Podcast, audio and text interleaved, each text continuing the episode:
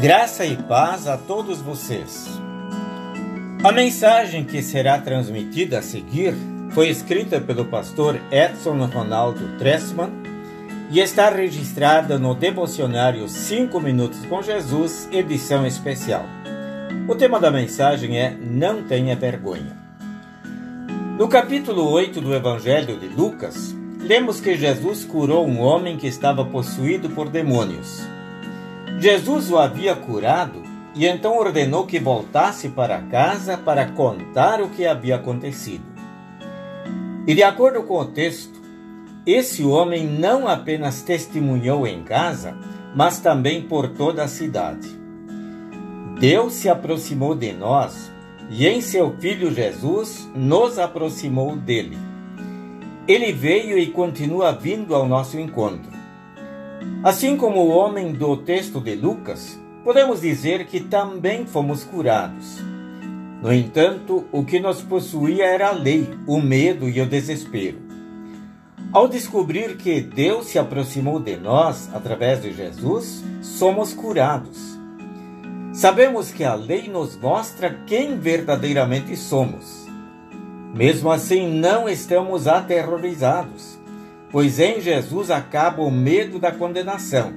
Ele é a nossa salvação. Em Jesus acaba o desespero, pois ele é o nosso consolo. O homem do Evangelho de Lucas não se envergonhou de seu Salvador. Muitas vezes, quem sabe sentimos vergonha do nosso Salvador, porque ele nasceu numa manjedoura humilde e amorosamente morreu em meio a ladrões numa cruz. E assim alguns buscam caminhos alternativos. Acham melhor conquistar ao invés de ganhar. Deus se aproximou de nós em seu Filho Jesus. E ele prometeu que estaria próximo de nós a cada novo dia. E deseja que nós estejamos próximos dele pela fé em Jesus. A boa notícia de que Deus se aproximou de nós e nos curou, dando-nos perdão e vida eterna, não pode ficar guardada só para nós.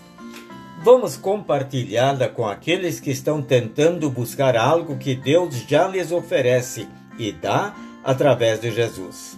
Que Deus nos abençoe. Oremos. Amado Pai, sou teu filho. Algumas vezes rebelde, outras vezes obediente Ajuda-me a testemunhar do teu amor por mim e por todos. Livra-me do orgulho espiritual. Ajuda-me em teu Filho Jesus.